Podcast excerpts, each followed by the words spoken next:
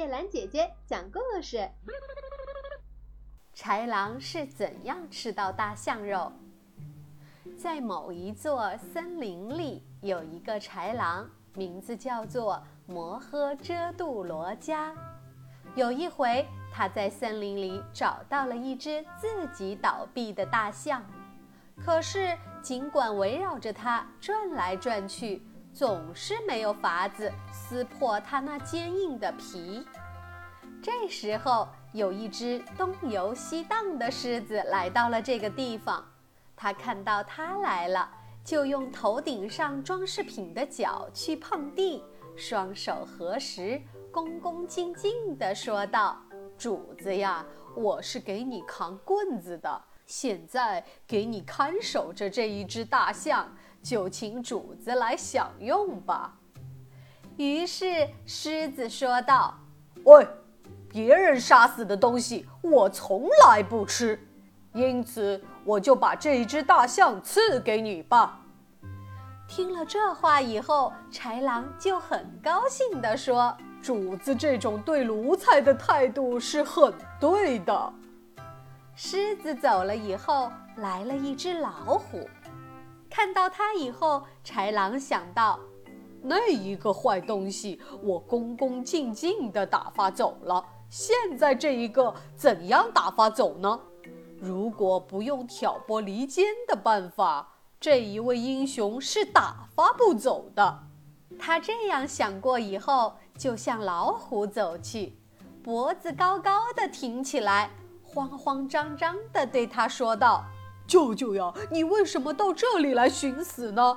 这一只大象是给一只狮子杀死的，他让我在这里看守着，自己洗澡去了。在他走的时候，还命令我说：如果有什么老虎来到这里，你就偷偷的来告诉我，我好把这个树林子里的老虎都杀尽。因为我从前杀死了一只大象。一只老虎先来吃，吃剩了才留给我。从那一天起，我就生老虎的气。老虎听了这话，大为惊慌，说道：“哎，外甥啊，你救我一命吧！即使他好久以后才回来，你也别告诉他我来过这里。”说完了，他就赶快逃跑了。老虎走了以后，来了一只豹子。看到它以后，豺狼想到，豹子这家伙牙很厉害，因此我要利用它把橡皮撕开。这样决定以后，他就对他说道：“哎，外甥呀，为什么我好久没有看到你呢？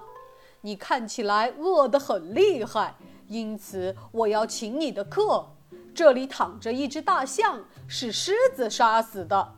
他命令我来看守着，但是在那家伙回来之前，你仍然可以吃一点象肉。吃饱了就赶快逃走。”他说道。